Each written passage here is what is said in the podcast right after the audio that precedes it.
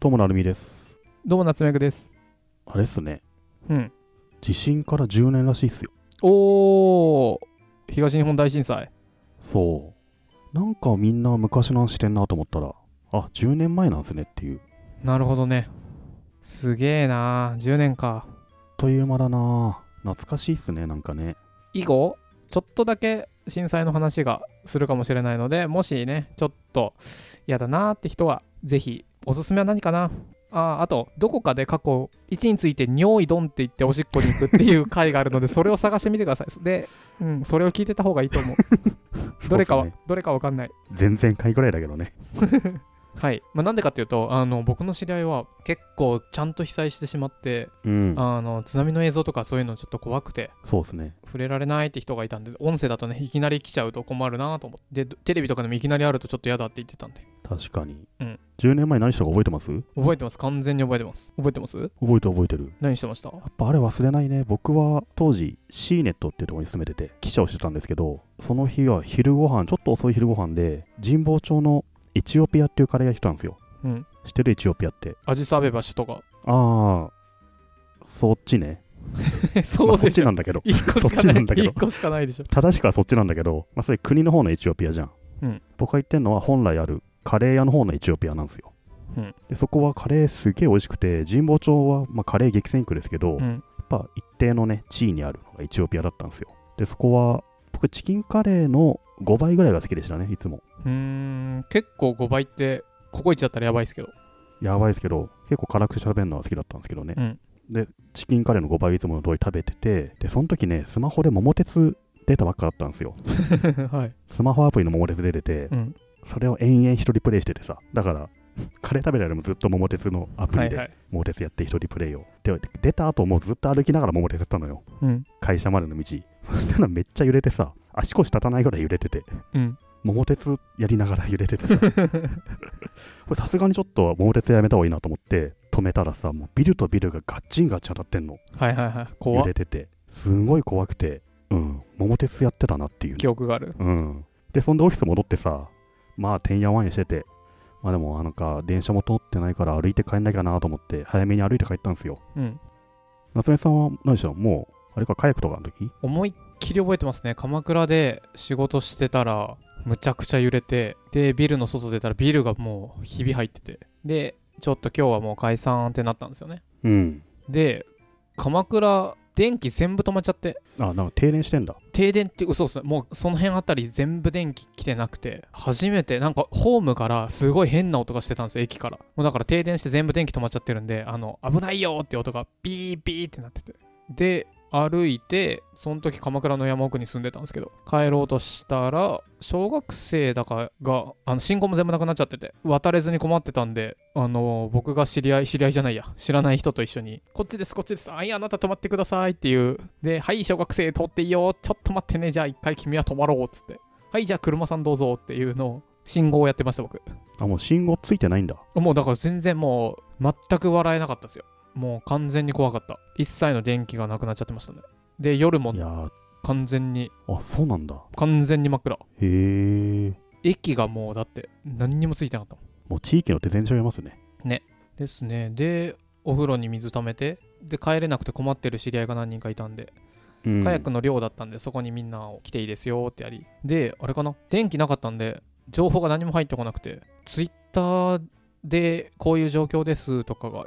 発信したらやっと入ってきたって感じですかねツイッターしか見るものがなかったいやー、そうだよね。うんまあ、大変だったな。僕もね、家帰ったら、あのーその時メダカ飼ってたんですよ。メダカの飼育にハマったんですよね。うんメダカが卵を産んで、ちっちゃなメダカがまた親になるぐらいな感じだったんですけど、あの水槽がぶちまけられてて、だいぶショックでしたね。うんでも電気ついてたからな。なんか都内は多分ねそんな感じだった話聞いてるとあの神奈川の田舎にいた我々と都内の人たちのテンションがちょっと違って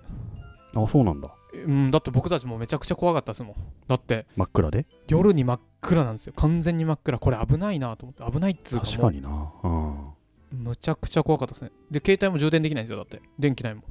そっかそっか。ていう結構ヤバヤバな状況でしたねうん。結構みんな覚えてるよね。やっぱ10年前だけどね。ねさすがにねあうん。うん僕の友達はなんだっけ会社説明会就職活動でちょうど受けてたらあのめっちゃ揺れて社長だけ一人でほっぽり出して就活生ほっぽり出して逃げてってこの会社は絶対ダメだって思った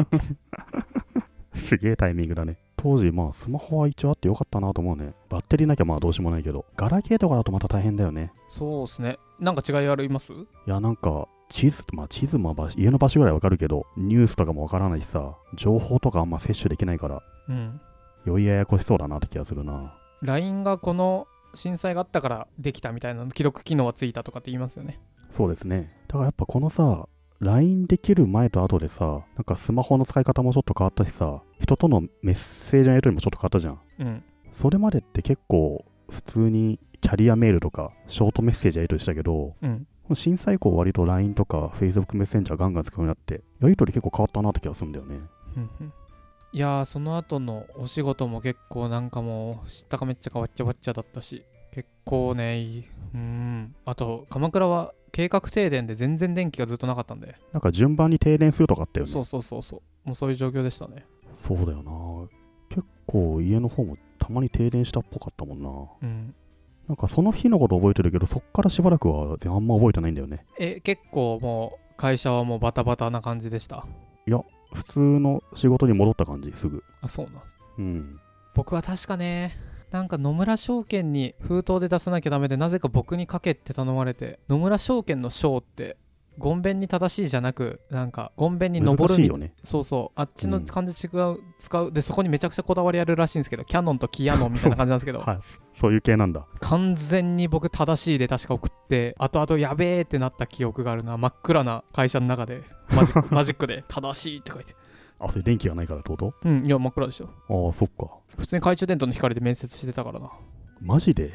いやそんなでもほ電気ないんだいやいやそうそう本当もうそういうレベルでしたよ真っ暗だった怖かったしか、ん都内だとなんか割とその日以降普通に仕事が通通りだったなって気がするな、うんむしろねコロナの方がやっぱよっぽど変わったもんね、うんまあつ持ってるツールも違うもんなただなんか仕事感みたいなのちょっと変わった気がしてうんその後すぐ会社辞めちゃったんだよねうんうんそれ結構言いますよねうんそういう気持ちのなんか落ち込みと切り替えみたいな感じはやっぱあったねうんうん僕はまあ会社で仕事あるっちゃあるけどないっちゃないしなんかわけわかんない状態だったんで友人と一緒にいろんなサービス作ったかななんか Facebook ページ作って海外からのあのなんだっけプレイフォージャパンのハッシュタグの動画とかをバーって撮ってくるサイト作ったりインスタだっけななんかの Facebook かなんかの API で動画撮ってきたりしてなんかそういうのは多分78個作ってた気がするうーんなんかやらねばっつってうんうん確か当時ホリエモンがもう23秒に1個ぐらい大事な情報をリツイートしてたらツイッター側から制限かけられたんですよねああーなんのかツイート数多すぎでやりすぎだと でそれを緩和させたのが宮川さんだっていうのはどっかで見たなあそうなのうんなんかツイッターの人にたでホリエモンが当時 CTO だったあの学学生インターンから CTO になった人が助けてくれて助かったわーってンああそうなんだうんいやいや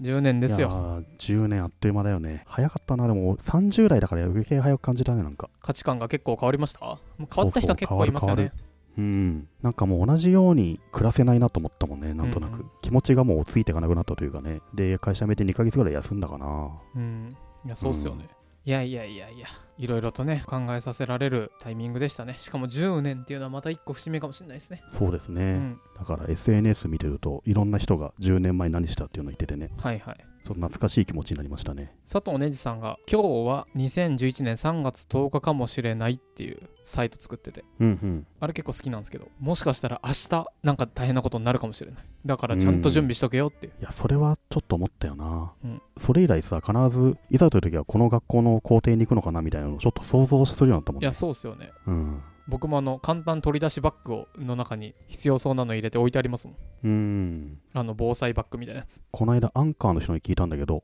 うん。家電メーカーあるじゃないですか充電器とかアンカーってあのモバイルバッテリーの都合版のさうん。ポータブル電源で出してんだよあねりますね。そうそうあれつないあの電源充電しておくとうん。スマホとかが100回分ぐらいバッテリー供給できるとかもう家電もつながっちゃうみたいな、ああいうの1個買っておいて常にそれに充電させながらそこから電源引いてやると賢い。いいって、うん、そうすると当然突然停電しても賢いそれで1週間ぐらい持つからって言っててさ、そういう間にポータブル充電器挟んどくと普段の備えになるらしいっていうそれはすげえいいなと思ってそれ賢いですね賢いよねでもあれ結構ちょっとしたラジカセぐらいの大きさあるからなそうでもあれってさ普段から充電満充電しとかないとダメ意じゃ味んないですね意味ないですね意味確かないにわけじゃんそうすると繋ぎっぱなしじゃなきゃダメなのよ確かにそれ賢いな賢いよねなんか壁に埋め込めないかな であのまたその話かガ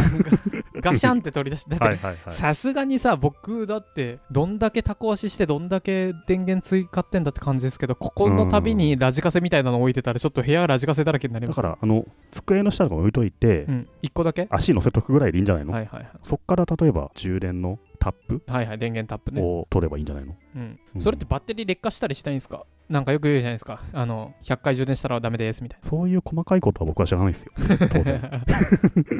ただそういう使い方いいなと思っただけでまあでもそれで劣化するんだったらもう普通にやる使うと、えっと、7年持ちますそれが5年になったところでうんいざ何かあったらそれで安心じゃまんあっそうてだねいう代だと思ったら劣化し上等で家に1個あってもいいかなとは思うねああいうのもね確かに買っとこうかな